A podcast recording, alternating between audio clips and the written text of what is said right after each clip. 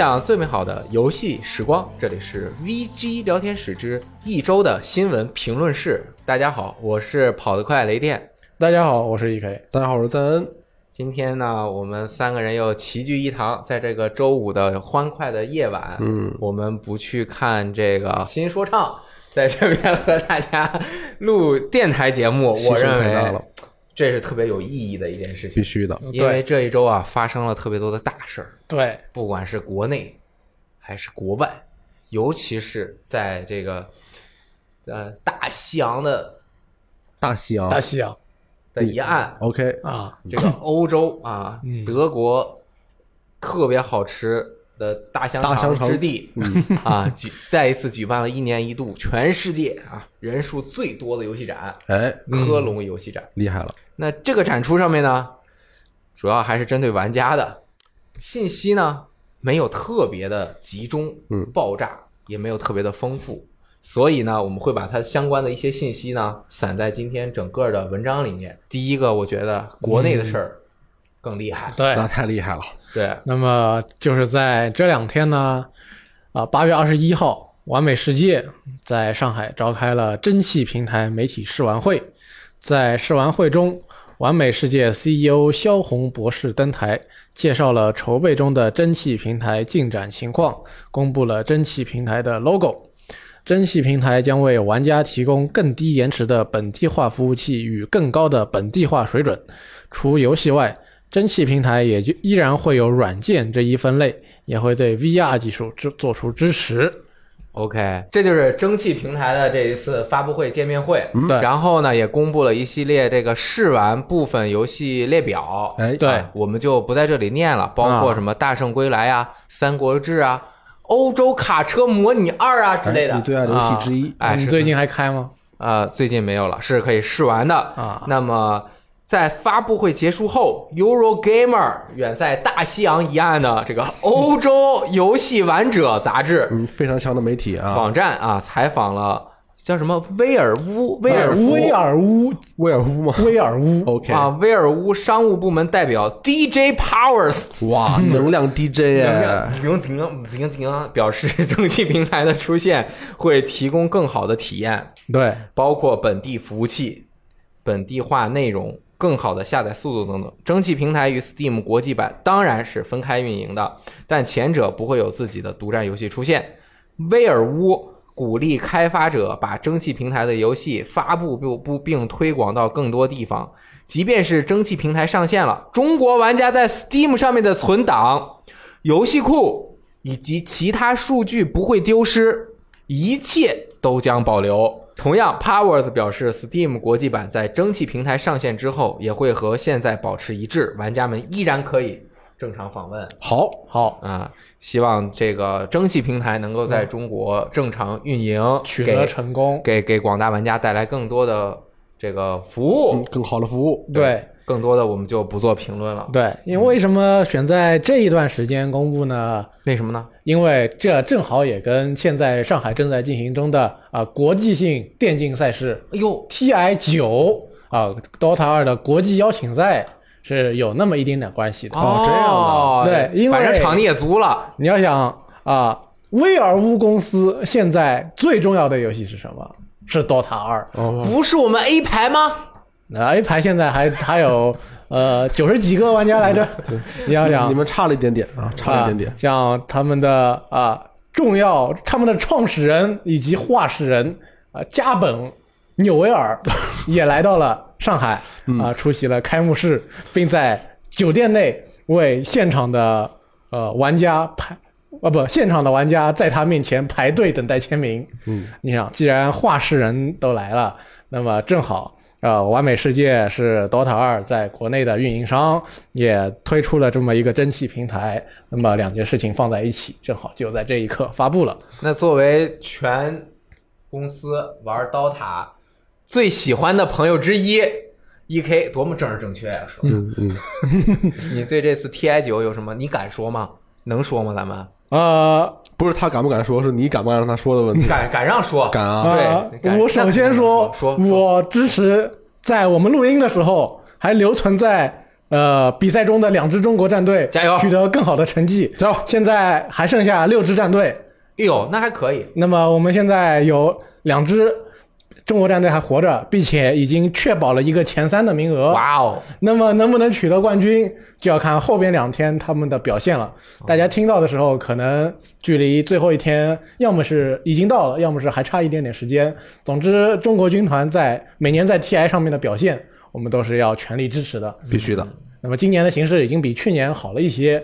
那么具体会取得什么样的成绩？那么我们黄浦江畔在那个梅赛德斯奔驰文化艺术中心，就会大家很快就能看到了。我靠，说的好啊！黄浦江畔可以可以，特别的美，比我那个什么大西洋一岸好多了。在大西洋两岸之中的一岸啊，对，那一岸那个发布会上面就牵动大家的有一个最新游戏，还有个非常重要的消息啊，就是小岛秀夫写《死亡搁浅》的全新角色预告以及实际演示内容亮相科隆游戏展的开幕之夜直播活动。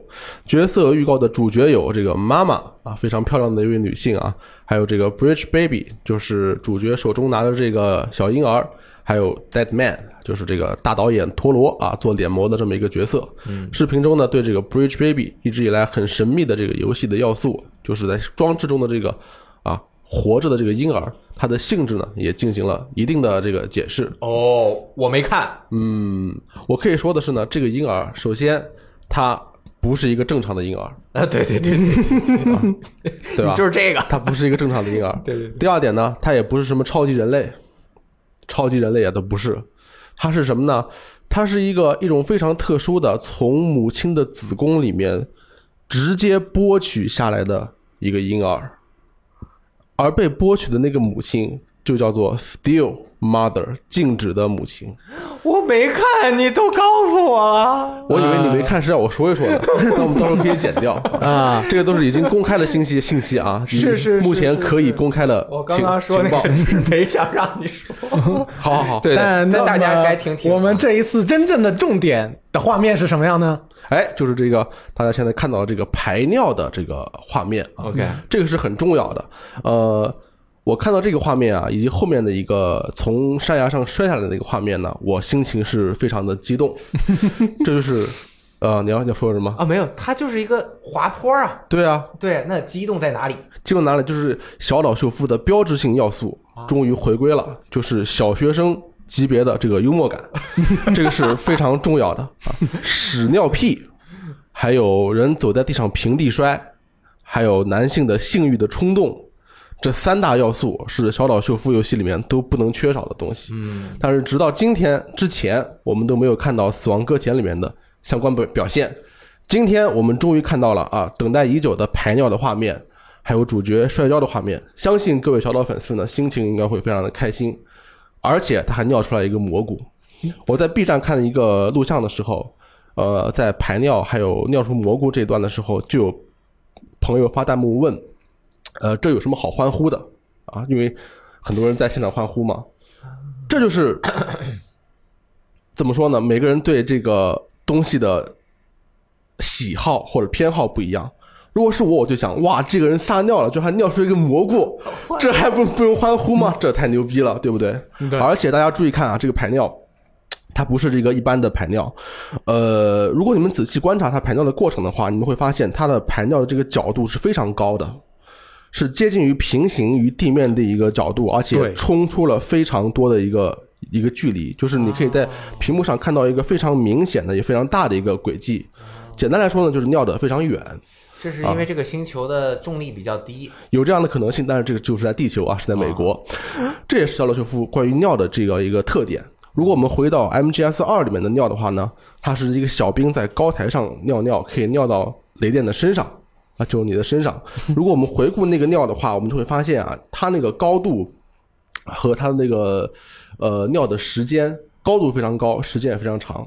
就是它的流量是很大的，流量其实说单位时间内这个水经过闸门的这个容积是是很大的，而且它这个尿的时间也非常长，整个就是一个小瀑布啊，是一个流量效果，就是是一个怎么说呢，就是淋浴的效果啊，淋浴的效果。所以我也非常庆幸，在这样的情况下，时隔这么多年，从 MGS 二今天，小岛秀夫中的这个尿的元素依然可以有这么大的流量，这么雄健的表现。对，而且我作为一个粉丝，我是非常感动。而且到了这一次呢，它进化中，它进化到你在排尿的时候，它会还会显示你现在剩下的尿、啊这个容量还剩下多少。对，而且这次我们是可以主动主动操纵了嘛，所以说对应该是确实是这么多年来，它的游戏设计方面还是有这样的进化。对，这能攻击别人吗？攻击什么呀？就是比如说别人来了，我尿他。不是，它是一个它是一个爱的工具。哦，它是为了创生，你向下下呃这个地面播撒你的这个液体呢，是为了让地面绽放出更多的生命，啊就是尿出各种各样不同的蘑菇，去装点这个美丽的大地，对不是用来去攻击的。哎，你说他做这个是想表现一种就是人是活生生的这种生存的感觉？我觉得肯定有这种在里面。那他有没有拉屎这个环节啊？排遗，对这个说不定也是也是有的，啊因为之前排遗也不少，是吧？我们经常就看到什么这个这个小兵啊，在战战场中，呃，不自觉的希望可以在不分不分场合的呃当场进行排遗啊，作为一个幽默出现。对那在《死亡搁浅》里面呢，有没有排遗啊？大家也可以期待一下。我觉得是可以期待一下你，因为我们回到那个 MGSV 的时候，那一匹马，你就可以控制它拉屎，哦，对不对？对，那么也许到这里，我们就能够控制，也许不一定是 Sam 来拉屎。很厉害啊，非常的非常的厉害。其实我我想说的就是他的这种小的幽默感啊，嗯就是如果这个这个这个东西啊是我做的，嗯，就是你能想象出我能做出一个什么样的水平的游戏啊？嗯在我能做出来这种水平的游戏里，放一个这种啊撒尿长蘑菇的这种幽默，别人就会说雷电你傻逼。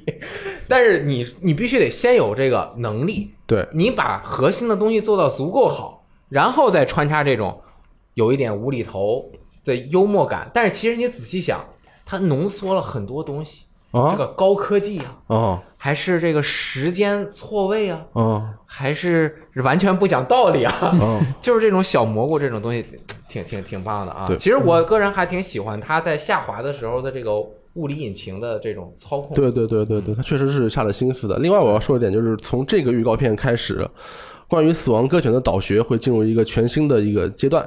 之前是信息匮乏阶段，从这个预告开始到游戏发售之前这段时间，以及游戏发售以后，就会迎来一个信息爆炸的一个阶段。对，不过我还是一直不是很理解，就是做这种发售前是分拼呃解析，可能是这一波人他们在这种圈子里面去进行分析是很好的一种嗯，行为。你就说三星了，你说三星有意见？就包括那个只狼，还有魂啊什么的。嗯只狼出之前，他就根据那些资料片，把这游戏的剧情一点一点的全都推演出来了。但是像我这样的人，我是嗯不看的。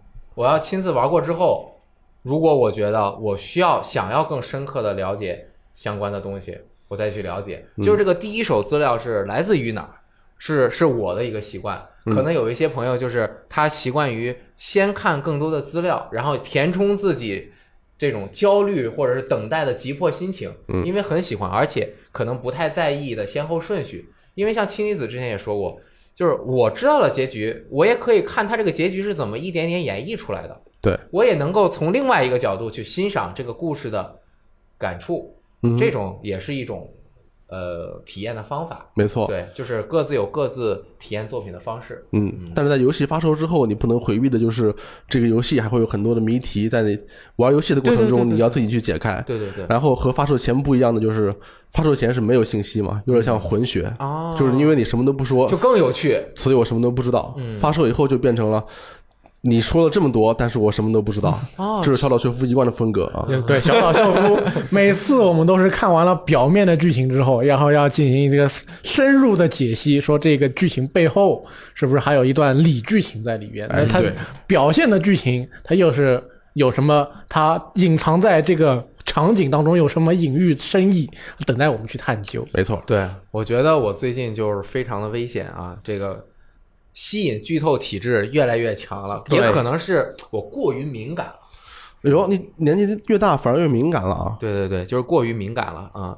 就是下面这个事儿吧。嗯下面是在也是科隆游戏展期间，微软举办的是 Xbox Inside 这样的一个直播活动。对他们这个也是有一定频率的做的一个系列活动。那在科隆的这个期间呢，它那个活动相对来说比较长，里面也介绍了非常多的内容，包括战争机器的等等的各种各样的新消息。它里面公布了一个战争 Gears Pop，就是和那个嗯 Pop 大头娃娃的那个联动的那个手游，已经在二十二日上线了。，OK，啊我已经下载了，游玩了一下试了一下吗？啊，试了一下，感觉如何呢？就跟皇家守卫叫什么来着皇？Royal Battle Royal 皇室战争皇室战争的玩法接近，但是加入了特别多战争机器的这个玩法。嗯它是有很多这个掩体，你的小兵也是像呃皇室战争一样，往这边按照你的那个呃能量点数可以往里放。放完之后，小兵就会往前走，你可以丢那个战争机器里的手雷呀，放战争机器里的一些阻碍的东西啊。然后对方是两个炮台加一个呃站在那个呃守护塔后面的敌将，啊嗯，其实组基本的组成大概就是这样玩。这个类型我们在手游上应该见的还挺多的啊。对，见的挺多的，但是它里面的这个角色呀，很多人是很喜欢 POP 这一类的模型的，所以呃，我是不喜欢，然后你不喜欢啊我不太喜欢那个手办的样子。？OK，对啊它，样子都是一样的吗？等于是脸脸的形状基本是一样的。对，它有一些很独特的特点在里面勾画出来。是然后你是扮演兽族或者是呃这个人人人类啊，然后反正就是可以进行对战。大家反正可以喜欢的话，去 iOS 这个安卓都可以下载去玩一下。登录了你的 Xbox Live 账号，还能领更多的这个奖励。OK，啊，然后公布的很重要的一个内容就是 XGP，也就是叫现在叫什么 XGPU 对，终极版。终极版啊，一些相关的服务在整个 Inside 的这个直播活动中占据了很大的比例。对其实这也是微软近年来一直努力去呃提升的对用户服务的这个项目。嗯我觉得从用户的角度来说，真的是受益匪浅。那这一次加入的一个重头作品，这个厉害了。就是卡普空的《鬼泣五》。对，这个游戏发售也没有太久，半年有吗？半年差不多了。半年。然后这样的三 A 级的作品的加入，就代表着 XGP 未来第三方这种三 A 作品越来越快的加入的这种服务机制，就很像这个流媒体时代了。对，嗯带给人很多期待啊。它这个服务能做到这个地步，那 Xbox 平台对于大众用户的吸引就完全上了一个档次，上了一个台阶。是，这个这一步也是有很大的投入的，这种魄力真的很大。这个游戏加入 SGP，我真不知道要给卡普空多少钱，不知道花多少钱啊？真的不知道要多少钱，而且还出了一个问题，因为它那个中文的包啊，是你要买在港服买这个游戏，你才有这个下载中文 DLC 包的这个权限。对，它不是整合的。对，嗯，但 SGP 的这个版本里面你没有这个权限，但是、呃，马上也在，好像就是今天吧，它已经加入了，大家也可以下载这个中文包了。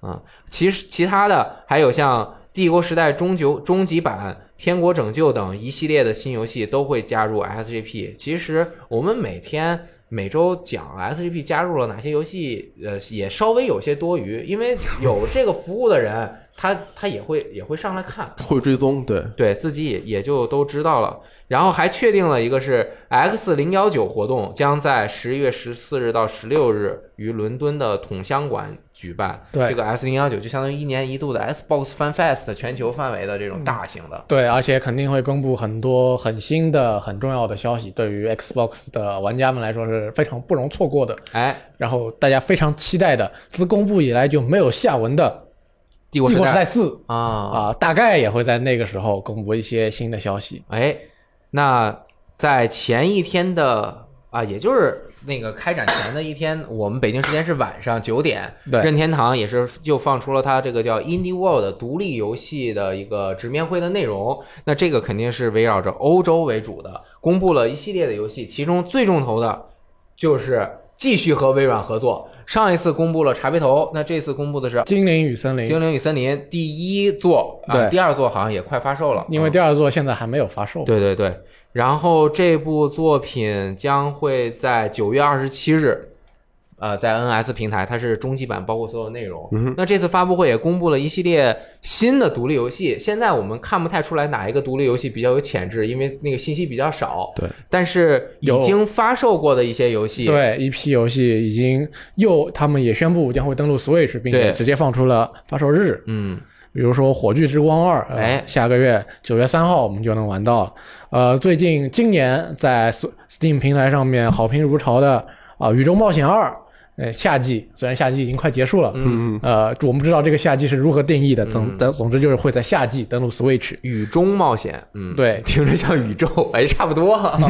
对，然后一个非常有名的三 A 游戏年度游戏的完全版，它就是《巫师三》，会在十月十五日发售 Switch 版。啊，这个巫师三的 Switch 完全版最近其实大家还是蛮关注的。对，我觉得大家的关注的点并不在这个游戏出了真的会有多少人玩儿，嗯，而是想看看这个游戏上了 Switch 之后到底能表现出什么样的效果。对，就让大家能够心里面有个底，说未来可能会有更多，是否会有更多第三方的这种最大型的画面是站在前沿的游戏，能够在 NS 上面有什么样的表现？对，就是这种级别的呃开放世界游戏。对，那这个游戏是由制作《僵尸世界大战 Z》的那个公司去进行的移植工作，对，叫据说 Saber 互动，嗯，Saber 互动对是吧？据说移植了一年，然后他先把所有的都做好，然后从那个诺维格瑞好像是叫是吧？对，诺维格瑞，诺维格瑞开始什么，就一个一点点的去测试，然后把整个地图都测试完。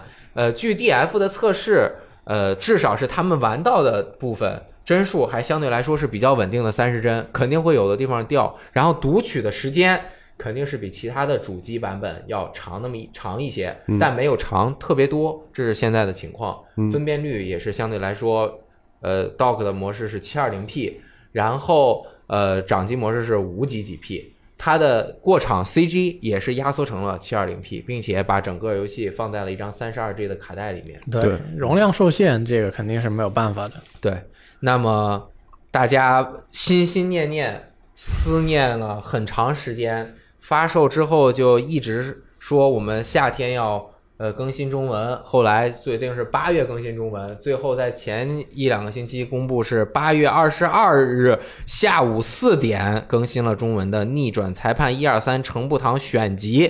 终于全平台都更新完成了，哎，对，这一次包括 PS、Xbox One、Switch 和 Steam PC 平台的都可以玩了。嗯，这个我觉得意义非常的重大。我觉得有两点，第一点，国内喜欢逆转裁判的玩家非常多，它是不只局限于文字冒险游戏类型的，因为很多逆转裁判的玩家他可能不玩其他的日式的文字冒险类的游戏，对，他就特别喜欢，至少是探案类的这种或者律政类的这种呃文字冒险游戏。对我就是这样的。是吧？你也玩的其他的也少，对就玩这个。你是买了 iOS 版，你被抛在了全平台之外 我失败啊！但我觉得未来也有可能更新呃，希望吧，希望啊。，希望能更新啊。然后，嗯，第二个我觉得是卡普空他们这种这样的公司，就是越来越重视中文市场。这么老的一款游戏，它汉化。就像之前的《鬼武者》，然后到现在这种文字量是非常大的汉化作品，对，而且它真正的是一点一点去抠它的这个用词，哎，而且还非常就是投入的去做了中文配音，虽然不多，就那些相声，嗯，不是相声词等等，看招，看招啊，还有意义。啊，嗯是做出做进来了。我觉得这个态度非常值得肯定。对。啊，虽然我可能还是玩不通，但我还是支持了一份。同时，因为它这次其实是更新了大量的各国很多国的语言，而且随着这一次是卡普空有一个卡普空品牌的在 NS 上面的打折，直接就在更新的那一天晚上就又继续打折了。嗯然后我也就买了，它价格每幅只有二十美元，二十美元，对，啊，真的是回馈广大用户啊。嗯，当年可能很多朋友都是这个叫什么欠了一张票，现在想补票，对发现还补票这个还人家给你克的，哎，少补点，少补点儿，是吧？哎大家就各让一点点啊，对啊，对，这是一个礼尚往来的，嗯真的是特别好的良性互动。那以后你们出的游戏，我们都支持，哎，中文肯定支持了，都支持，特别的好啊。下面其实这个也是在科隆游戏展期间，索尼虽然没有什么大动作，他们参加了科隆游戏展啊，那个科隆游戏展的这个展位布置的也特大，至少有四块，你知道吧？就是我我看那个特别大的各种各种试玩，包括什么 Iron Man、钢铁钢铁侠的那个 VR 啊等等的都有试玩。然后呢，悄不唧儿的放出了一个消息，就是在那个发布会密集的那一天，是索尼已经收购了开发漫威蜘蛛侠的 Insomniac Games。嗯，这个是 Insomniac Games 一直以来啊是第三方相对来说体量没有那么大的发行公司中非常坚实的一个团队。对，但是其实我觉得他的处境并没有那么的居居安，就是？没有没有那么的安安稳啊。对你像他在 PS 三时代就开发的是什么抵抗啊，呃、对然后这些游戏，呃，瑞奇与叮当，这个是从 PS 二时代就给 PS 开发，对，但是 Xbox 三六零时代，他又跑去给 Xbox 开发的《日落过载》这一款，我觉得是集了他们大成的一款作品。对，最近也是登陆了 PC，但是时隔了太多年，可能很多朋友错过了第一时间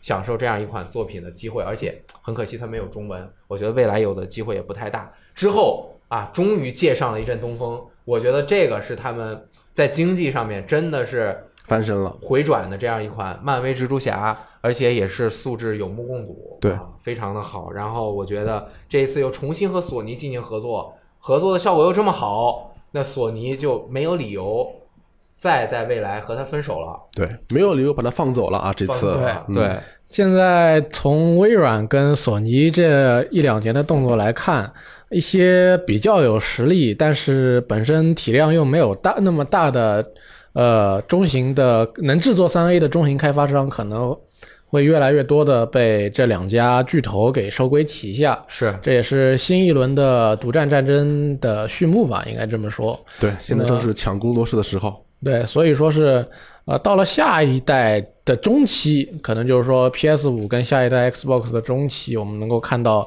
这些这两年被收啊、被收购的这一些厂商他们在发力，到那一段时间，可能又是新一段独占游戏百花齐放的时候，是，那还是很令人期待的。而且他所最近做的这个漫改的这个作品《漫威蜘蛛侠》，最近事情也比较复杂。哎，对，有一则悲报要出现了，就是蜘蛛侠，现在看起来应该是已经确定了啊，即将退出漫威电影宇宙。嗯对这个根据国外媒体 Deadline 还有很多其他媒体的报道呢，由于索尼影业和迪士尼就蜘蛛侠电影未来的合作未能达成一致，因此漫威未来将不再参与蜘蛛侠电影方面的制作，而这一结果或将导致蜘蛛侠退出漫威电影宇宙。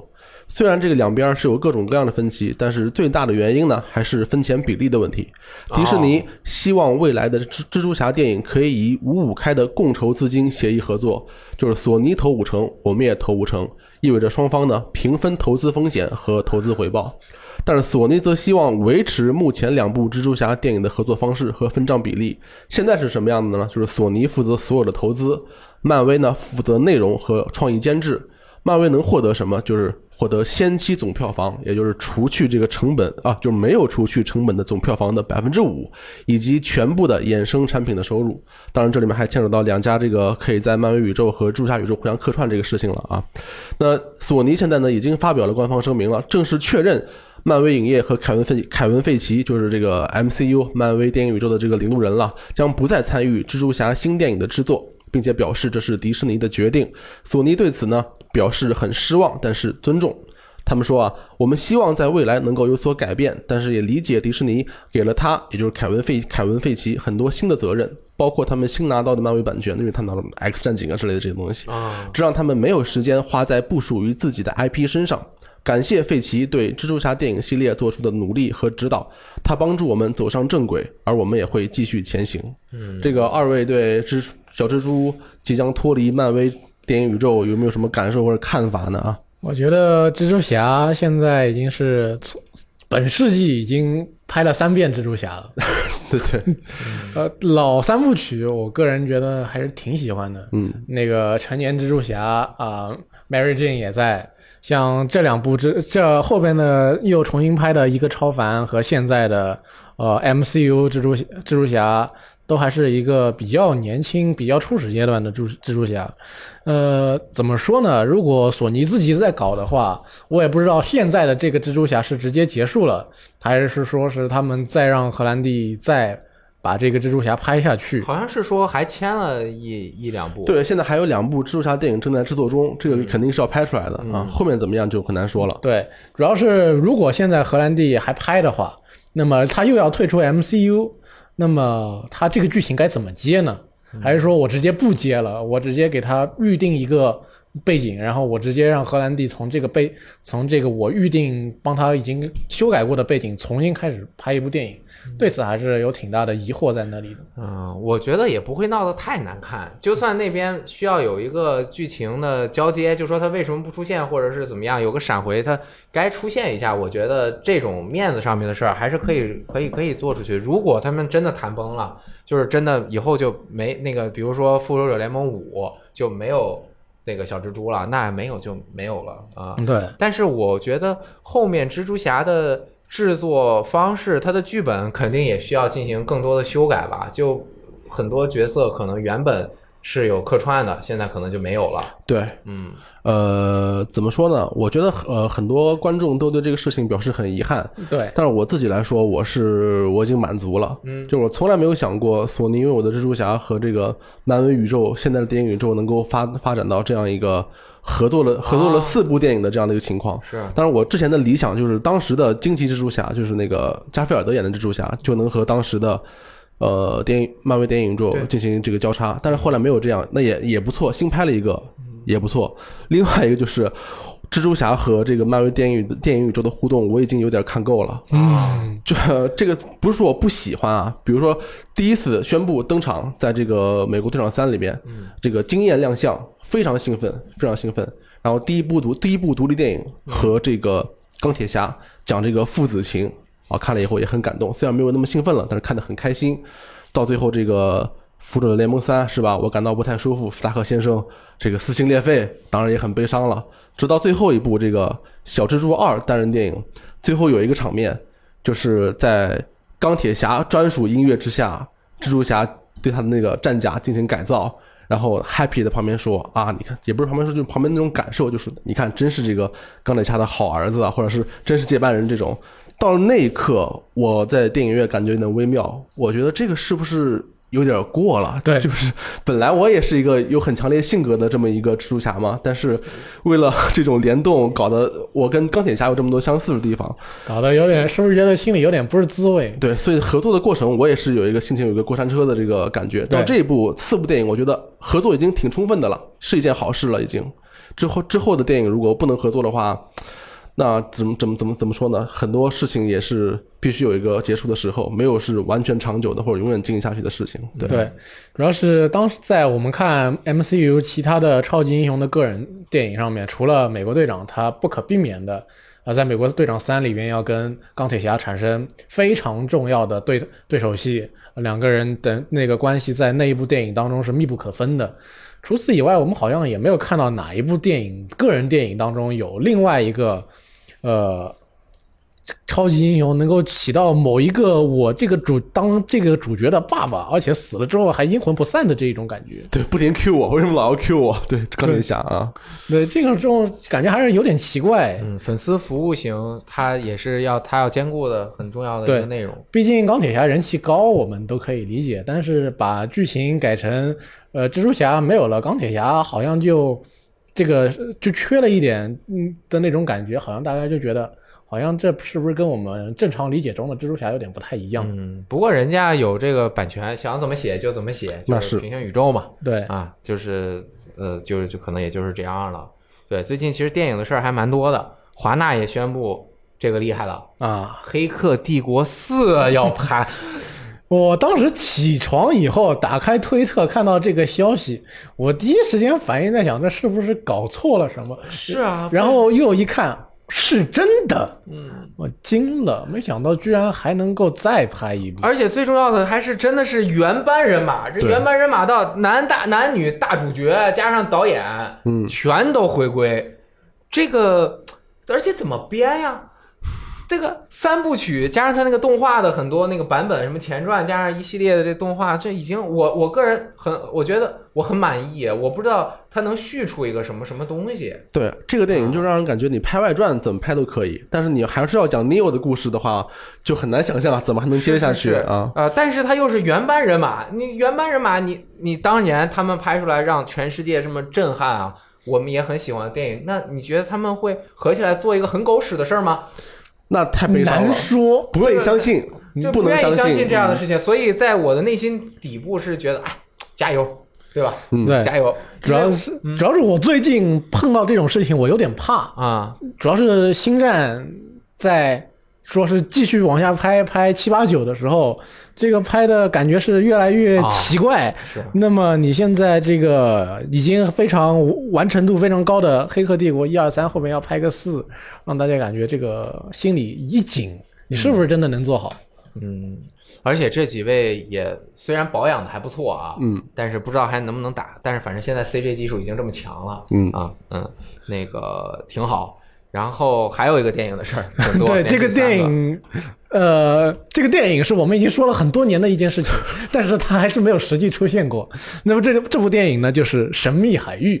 嗯呃，根据那个 Deadline 的报道啊，神呃神秘海域之前已经确定的真人电影导演，他呢这个名字我不太会念啊。，Dan Trachtenberg，太太复杂了。对这个朋友呢，这位导演呢已经离开了项目组，这意味着这一部电影已经走了四个导演了。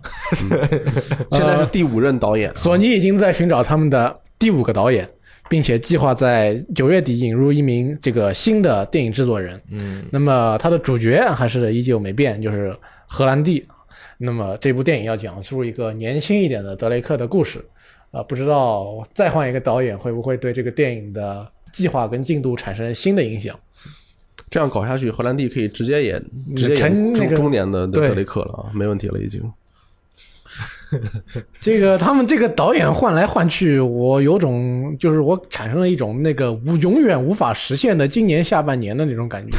嗯就是说是换了个导演，说我们在写剧本了，我们这个剧本挺厉害的，我们就要开始拍了。但是过了一段时间，你看他又换了个导演，嗯哦，然后也许过两个月又会来一个新的导演，他告诉你我们这个剧本很很厉害，我们要开始拍了，我们又找到了一个新的演员来饰演剧中的谁谁谁。然后我不知道他会不会再去换第六个导演。嗯，很有可能。我觉得这个项目很难，嗯可能真的是因因为他不想把这个拍的流于形式，就像很多什么死死亡死亡之不是鬼屋魔影，嗯，那些电影就拍的，还有 Doom 就拍的不咸不淡的。对这索尼当家 IP 现在他们又成立了一个专门衍生自己 IP 内容的这么部门，所以真的这个项目挺难的。关于这个游戏 IP 电影，就是难产的情况，现在好像还挺多的。比如说这个 MGS 电影，它那个导演跟小岛秀夫虽然经常在推特上友好互动，但是这个关于电影的进展好像是一点也没有。有的前两天 Donna Burke 刚来，哎，说了什么呢？说过相关的信息啊啊，具体的大家可以等箱子的采访。嗯，对哪里才能看得到呢？这样的采访，这样的采访在由于时光的 APP 里就可以看到。哇，那我一定要下一个了。对啊但是现在还没有推推出来、嗯啊。当然也是从他参与者能够说的这个角度讲了一些，因为他知道要拍这个之后，他好像自己拍了一个同人的一个一个小短片。嗯，啊、官方非官方短片，对对对嗯另外一块一个真正没有任何消息的电影呢是《全境封锁嗯哇，那真的是没有消息》。。呃，说了要拍电影，然后你就再也没听到过怎么样了。嗯，所以说啊，我们还是希望这些电影都能够成功的拍出来。至于好不好看，嗯，我们也不知道它什么时候能拍出来，到时候再说吧。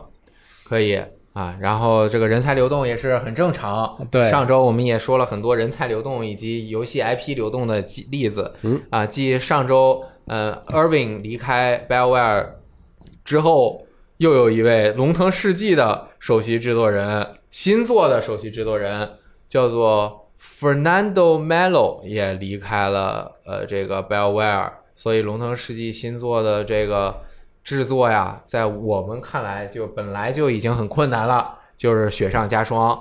但是他们公司肯定说，那我们这个没问题的，嗯啊，对，我们也有新的继任者将会接替他的这个职位，好像是什么在线内容的一个总监 OK 接任他的职位，继续做《龙腾世纪》。然后另外一个也是比这个《龙腾世纪》IP 还强大的这个《光环五守护者》光环无限项目的创意总监叫做蒂莫西·龙哥，也将也离开了这个三四三 Industry。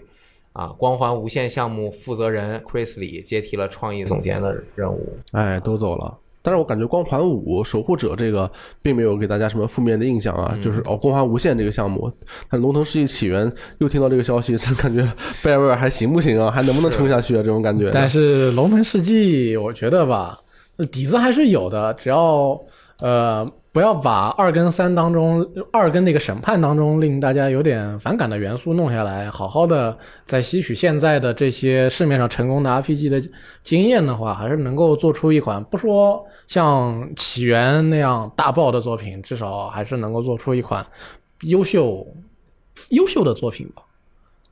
信了你了，借你吉言。主要看白欧维亚他们是怎么想的。他们能放得下身段来学一些非常成功的元素的话，那我觉得还是很有希望的。嗯，我觉得其实是一盘散沙了，啊很已经很难了。现在公司的这个情况，啊那如果呃我愿意相信他，是因为如果这个游戏真做不好，那白欧维亚估计直接解散了。嗯，所以说，如果为了他们自己的这个对工作室的，不管说是爱，还是对这个工作室的这个长期以来的感情，还是对于他们这个品牌自身的这个信任，他们都不会允许这个游戏做烂。对，到了该搏一搏的时候了。哎，对，如果这个做烂，那大家各自解散，各自去找新工作吧。加油！《龙腾世纪四》，我们希不知道它什么时候能做出来。不过有一款大家已经等了很久、很久、很久、很久、很久的游戏哎，有了新消息。这款游戏呢，就是《骑马与砍杀我二》。靠！这款游戏，我听到它的时候，第一次听到它的时候，已经不知道是在多久、多多少年之前了。然后在经过无数的大家的嗯梗、等待以及这个哭天喊地之后呢，这个游戏终于要进入 Early Access 阶段了。哦，还不是直接发售，是进入 Early Access。什么时候呢？明年三月 EA 版，哦，还有半年多呢。对他是从零七年开始做的，是吧？对，太厉害了。哦也就是说，因为骑马与砍杀之前那一座有有无数的 mod 可以支撑它无限的玩下去。那说明他那前作挣的钱很多，是啊，能能 坚持这么多年。坚持这么长时间，所以星座在就是我还记得我前两年的 E 在报道 E 三的时候，我还发过一个他当时的那个攻城战演示，然后没想到就是说大家每次都是有演示有新预告，没有发售日。这一次也不算是发售日吧，但至少明年三月大家能够体验到这个还是处在那个抢先版本当的《骑马与砍杀二》。对于很多玩家来说，这个不用活得很长寿就能够玩到 《骑马与砍杀二》了。对，虽然我不玩这个系列，我也没有什么期待或者是呃怎么样的，但是我觉得他们公司团队这个做法是相对来说是还是比较好的一个做法，没有特别莽撞或者是撂挑子或者怎么样，能够坚持下来，对吧？对，但是另一方面，我对于开发时间超级长的游戏总是有一点儿，因为很多例子都表明，开发时间长不代表游戏质量就会变得更好反而可能会陷入一个哎呀不太好的局面。对，啊，比如说永远的毁灭公爵。嗯，那个太太太悲惨了啊！那么还是在科隆游戏展期间呢，呃，又有一款又有一个新的游戏要公布一点新，又有一个游戏啊，大家非常期待的游戏要公布一点新的动向了。那么就是《赛博朋克2077》，哎，哎，它会在北京时间八月三十一日的凌晨两点，通过直播的形式放出十五分钟的全新实际演示视频。哎，那你看过了吗？我看过了，你为什么看过了？在那一次的上海啊、呃媒体见面会上面，哦嗯，他们给我们播了一个四十五分钟的，比这个一会儿过两天要公布的这个版本还要再长一点的实际演示。四十五分钟，明明长半个小时，哎，啊三倍。可可能是我记错了，但是可能 至少应该在四啊十到三十五分钟左右。OK，嗯那个其实这个大家想知道是什么样的话呢，可以往回一点听我们 E 三骑士归来的那一个节目，嗯，因为他当时看到的那个版本呢，和我看到的那个版本是一样的，不同在于我看到的那个版本是有中文本本地化配音的，他那个是听的是英文配音版。嗯，那么届时呢，CDPR 也会在那个国内的平台上面放出这个十五分钟演示视频的呃本地化版本，厉害了到到时候大家就可以看看这个用了很长时间、用了超多配音演员的这个本地化的《二零七七》是什么样的感觉。嗯，这个我们觉得到时，首先大家肯定，我那个时候八月三十一日凌晨两点，肯定有很多朋友熬夜现场要观看。我还记得去年也是八月，我们熬夜观看了一段四十八分钟的演示。那个太强了。太强了。这个这个到时候大家怎么样呢？大家看一看就知道了。是的，反正我肯定是会去睡觉。哦，你现在彻底不看了？我不行，我熬不了。第二天你看吗？第二天早上一起来我就看。啊你说这种游戏玩的没事玩法你会看啊但是剧情相关的我不看。啊它它有一些剧情内容在里面，啊还要讲这个任务的来龙去脉，以及它后面的一点点剧情的小悬对，念。是别看。了，真的不太好。因为是这种，还我要再说一下，就是它这种强设定的和你已经知道它是一个呃，就是常规设定的作品，它有点不一样。哦，就是强设定是它自己自成一个完全的概念，嗯，像这种赛博朋克，它是本身已经有的，你大概已经知道它啊，是依托一个概念。，OK，对对对，所以就嗯是、呃这种，而且它这个游戏也已经看的差不多了啊。差不多可以厉害。对，我是有选择的。嗯 OK，那么在游戏展，在科隆游戏展的期间呢，CDPR 的高级概念艺术师呃 Master Jonker，呃又向这个 Eurogamer 的编辑那么谈了一下他们的这个开发上面的一些事情，呃谈到了多人模式，他说多人模式呢现在虽然在已经在初期开发了，但是这不意味着这个模式就会留着给大家做出来，因为呃如果他们觉得这个模式不适合这个游戏，那这个就砍掉不做了。嗯，那么波兰人还是很有魄力啊。对，哎，他这个跟我现在工作的方式特别像。我现在剪电台已经比以前更有魄力了。我以前什么都不剪的，啊，就是舍不得剪，除非你们告诉我要剪，我才剪。自从我自己参与了以后，我是恨不得全给他剪了，我 是努力控制自己，才才能给他留了下来啊！真的，我觉得你应该再大胆一点，怎么怎么办呢？你想怎么剪就怎么剪，好想剪掉多少就剪掉多少。嗯，其实没事儿的啊，好除了那个不能剪掉的，或者如果剪掉了就影响原来的意思的，这种没不那个。但是如果觉得这个东西反而会让我们的品质下降，啊，该减就减，对，有道理。该减就减，没事儿啊，反正我也不听，因为我们都是现场录的，对，话说出去了，话都已经说完了。对，表达过了，我开心了啊！对，这是对，就就这样吧啊，就这样吧。对，嗯。那么，由于也是游戏展期间各种的采访非常多嘛，呃，索尼呃，索尼娱乐互动娱乐他们美国那边的呃话事人肖雷德是肖雷登商雷登，在接受采访的时候就说呢，独占游戏啊、确实还是索尼他们公司战略的一部分，但是某些第一方游戏，尤其是能够在 PC 上玩的多人游戏，可能会登陆更多的平台。他们说他们的工作室必须支持 PS 平台，这当然是确定的，没有商量余地的。但是如果他们的工作室需要模需要用扩扩大用户群，那么这些有一些作品就会脱离平台独占。嗯，嗯，比如这个工作室也需要推广自己的一个机会嘛。对，他也有过相关的手游啊，比如深深海手游啊，也运营过网游这些东西。他本来业务还是蛮丰富的嘛，之前也有过多平台的经验啊。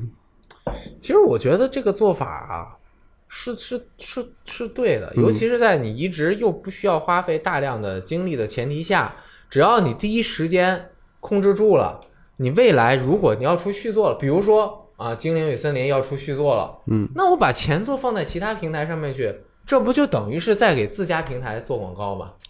看我们这一款游戏是多么多么的厉害，现在我们放到你的平台上让你玩到，然后我们的新作马上就要发售了，哪里可以玩到呢？嗯请购买 PS 五。对啊，对，但是如果是核心作品的话，你把你的作品放到别的平台上，会形成一种非常不好的暗示。对对对肯定会有出呃那个不太核心的玩家就会觉得，既然我在这里可以玩到这个，那二代我说不定也可以玩到。嗯对。那这个独占性就没有那么强烈了这是。整个公司的一个战略吧，或者是说它是平台要牵扯它更多的心思，还是说我未来就做大的内容商？好像 Gears Five 就有 Steam 版，对，这个就是非常的让人感觉有点突破感啊。对，对就是首发好像也就有，对，不过对于微软来说，它还跟索尼不大一样，，它改变策略因，为微软它上 Steam，其实对它的影响并没有你想象中那么大，因为它还有 Windows PC 这个平台，所以说一样是上 PC 玩，那我上那我上 Steam 也只是让更多的人玩到，只不过要给这个极胖交百分之三十的钱，他们可能觉得好像不是特别赚，并不是因为并不是像 Windows PC 那样全都握在自己的手里。但既然 Steam 上已经聚集了现在最大的单机游戏玩家、PC 单机游戏玩家群体，那么放到那边吸引一下玩家，告诉给他们展示一下微软最牛逼的作品。之一，那也是一件非常合理的事情。嗯，又说回来了，其实我还是觉得微软可能他公司内部呃肯定经常开会啊，不停的琢磨，并且做报表，然后写策划，然后大家一起想，他肯定是觉得未来是以内容为核心展开的平台业务服务，对，它还是注重在内容上面，而平台其实是内容的集合，他这一点想开了，而且他有足够的自信。他才敢于这样放手去做，真的，我觉得魄力还挺大的啊。而且 Steam 平台说白了，其实主要是在 Windows 平台上，那倒是，虽然它有 Mac 版本，但是主要还是在那边。对，对而且 Mac 其实嗯很多游戏根本没有做那个 Mac 支持，对对对，你还是得用 Windows PC 来玩。嗯，反正看不清，希望那个大家就多多试一试啊。然后以上就是本周的这个相关的新闻啊，内容相对来说一般多。对，嗯下周呢就是暑假的最后一周了，嗯，不知道大家这个学生朋友们这个作业都做的怎么样了？对，就是作业的意思，就是你们暑假想玩的游戏有没有打完？啊是这个意思。开学就没那么多时间玩了。对，因为暑假是那一年就一次，两个月非常看起来很多，过起来很快。如果有什么事情还没来得及做完的话，最后一周要抓紧了。虽然、你以前暑假最喜欢干什么呀？嗯玩游戏呗，就就除了玩游戏之外呢？嗯啊，暑假、这个那个暑假以前我还过暑假的时候，嗯，我还挺喜欢户外活动的。那你看，还有，你还有这个阶段呢，现在完全看不出来了。对，当时那个电脑也不是随随便便就能玩的。呃，这个是当时因为上初初高中的时候，那个时候大家同学其实还住的挺近的，那种打个电话，大家一起出来租租个场子打会儿篮球呗。嗯，哦，篮球少年，香子老师小时候还是个足球少年呢，特别厉害。哦，我说看着他怎么那么像大空翼的同学？咱以 前上放假，我完全不出门，就就在家，我被我我的我被我的爸妈锁在家里边儿，繁琐，不能出门，哦，我也没有钥匙那这有点危险。啊。现在看起来好像是有点危险啊以后一定要注意一下。是，那你在家都干什么呀？呃，我看那个电视剧啊，哦，看那个《还珠格格》啊然后他会电视提问有什么问题，然后我就会打电话回答那个问题。我会先编一个身份身份证号，然后回答电视剧里面的问题啊，哦，确实是很空虚。很无聊对。，主要是那个时候，其实很多学生朋友在放假的时候，游戏机或者说电脑不能随时随地的，不能随每天的什么时候都能玩到，那就只能看电视。对，毕竟家长也没怎么办，也没什么办法管到你看电视嘛。是那八六版《西游记》、《还珠格格》一二三，以及是呃《三国演义》之类的中诸多电视剧，一遍又一遍的看过去。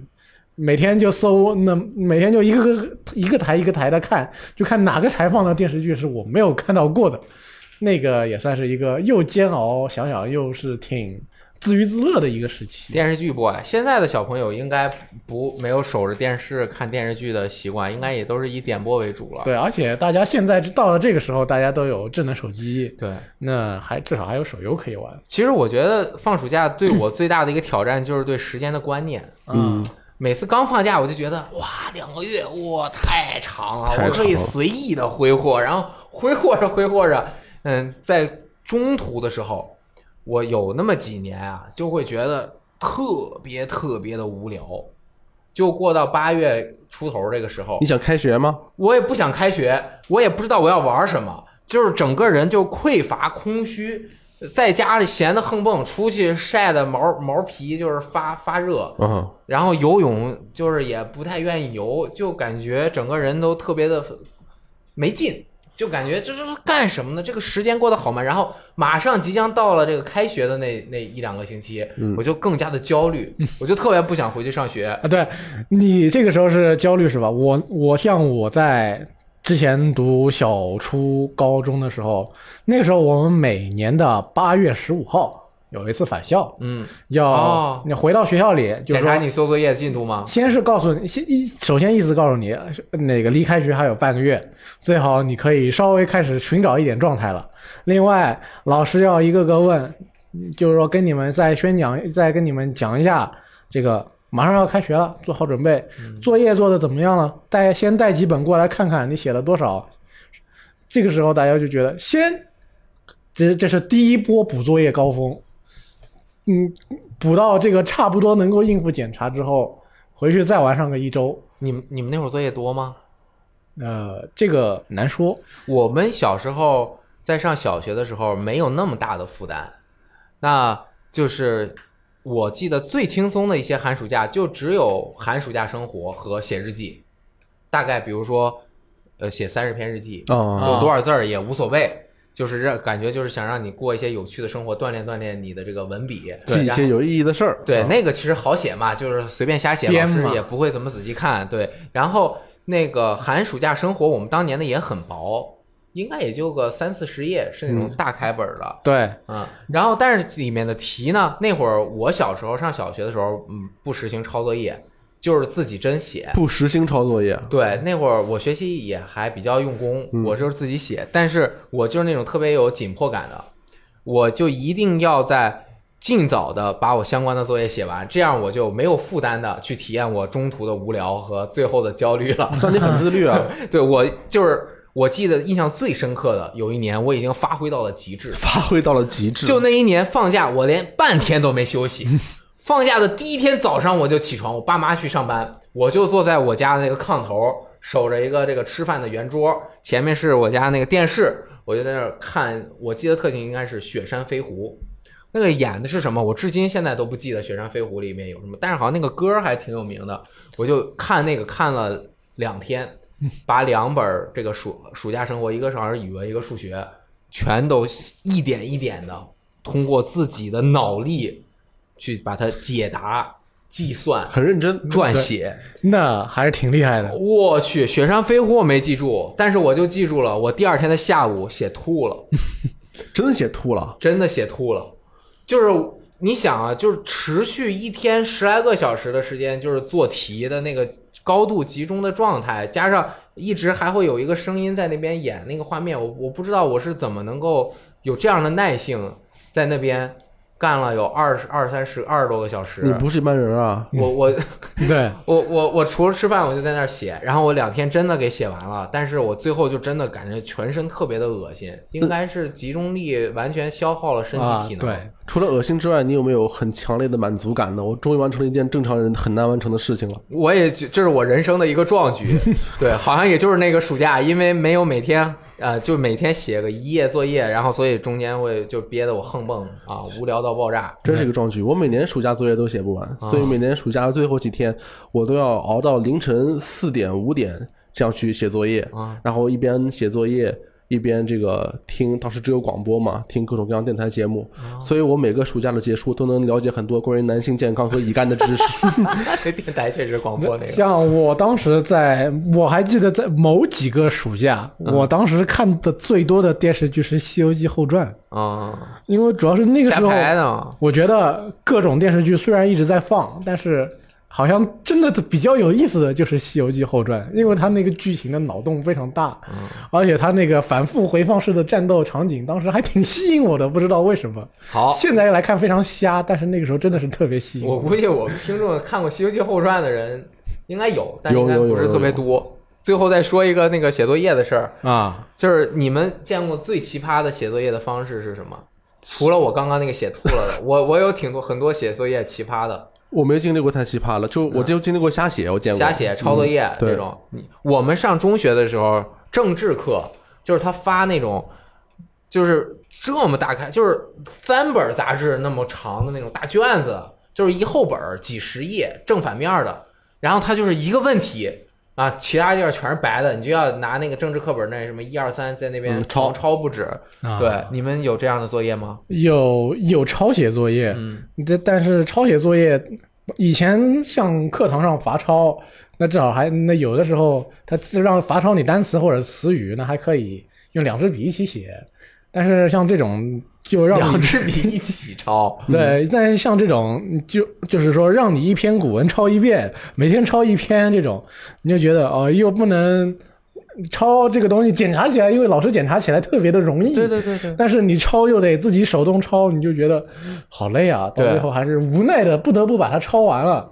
我们的那个做法就是，它不是那么厚一本卷子嘛，嗯，我们就从中撕掉一些页，哦，那我们也干过。撕掉差不多也就剩三分之二。但是后来老师就第二年，老师就开始拿那个发下去之前先揉开之后，在边上画斜线，就跟租书店的老板一样。哦，这样你一撕的话就会断了。对，就断了。这个真的是，哎，就是小时候真的是想没法都能想出来。其实吧这事儿特别的煎熬。其实吧，我主要是我为了逃避写寒暑假作业，主要做过做过两件事情。一个是我用最初的那一一两个学期确认过了哪些作业老师是会看的，哦哪些是不会看的。所以说他不会看的那个，我可能就在开头就说一一本卷子，我就写开头那一两章 两张，写完了以后啊，那我知道他可能顶多就翻开来看一两页吧，那我就直接。我那我就写他写的开头那一两一两张卷子，可能还随便写写，因为他也不仔细看，那么就交上去了。嗯，因为都没有人来查。另外一个就是有一次放寒假的那一天，那那个时候学校还寒假补课嘛，所以说是补完课，然后大家就开始放寒假。那天我正好身体不舒服，那么我就请假没去。然后因为已经到了高中这个阶段了嘛，就老师也不留，也不不让某个学生去说你到他家里去把这个作业带给他。那个时候已经到了高中，已经不流行这种事情了。初中小学可能还有这么一回事情，到高中已经不流行了嘛。所以到后边，我想，既然没人来找我，也没人通知我，还有这样一份作业，真的没有人通知我，那我就，那我就当它不存在呗。那就是不存在啊，又没人通知你。嗯，然后开学的等开学了以后，那个当时那个时候，那个老师就问我说：“你的作业怎么我怎么没看见啊？”我说：“我当我那一天请假不在，老师你应该知道，我给你写过假条了。然后也没有人跟我说有这个作业，我都不知情。老师很无奈，但也只能接受这一种说法。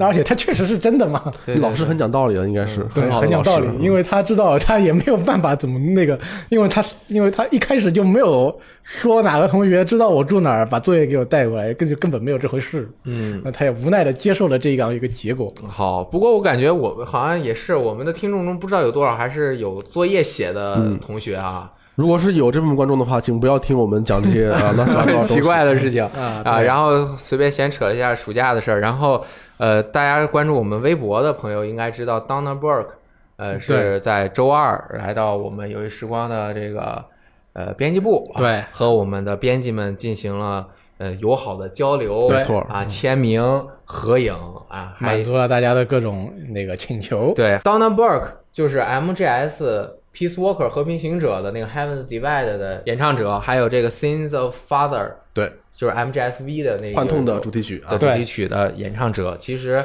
他还是 iDroid 那个伴随那个 Venom Snake 一路的那这个智能手机的配音，对智能手机的配音，同时还是我啊人生无与伦比游戏 Top Ten 第三名《寂静岭二》中我最喜欢的，除了男女主角之外的 NPC Angela 的配音，对。还是三代的那个 Claudia 大魔头的呃配音加动作捕捉，嗯，对。他唱过不少歌，还给这个《东京食尸鬼》一个动漫唱过这个插曲。对。对，有那个看动画看的时间比较老一点的，就是说是，呃，可能你在这个世纪初看动画看的比较多的话，那么你可能跟我一样是从《魔法少女奈叶》里边认识他的。他当时配的是那个主角奈叶的那个变声器的那个音效。哎，哦，所以他来了之后呢，我们就不能让他轻易的离开。那是在我们的演播室，也就是这里演唱了一下歌曲，嗯特别的荣幸。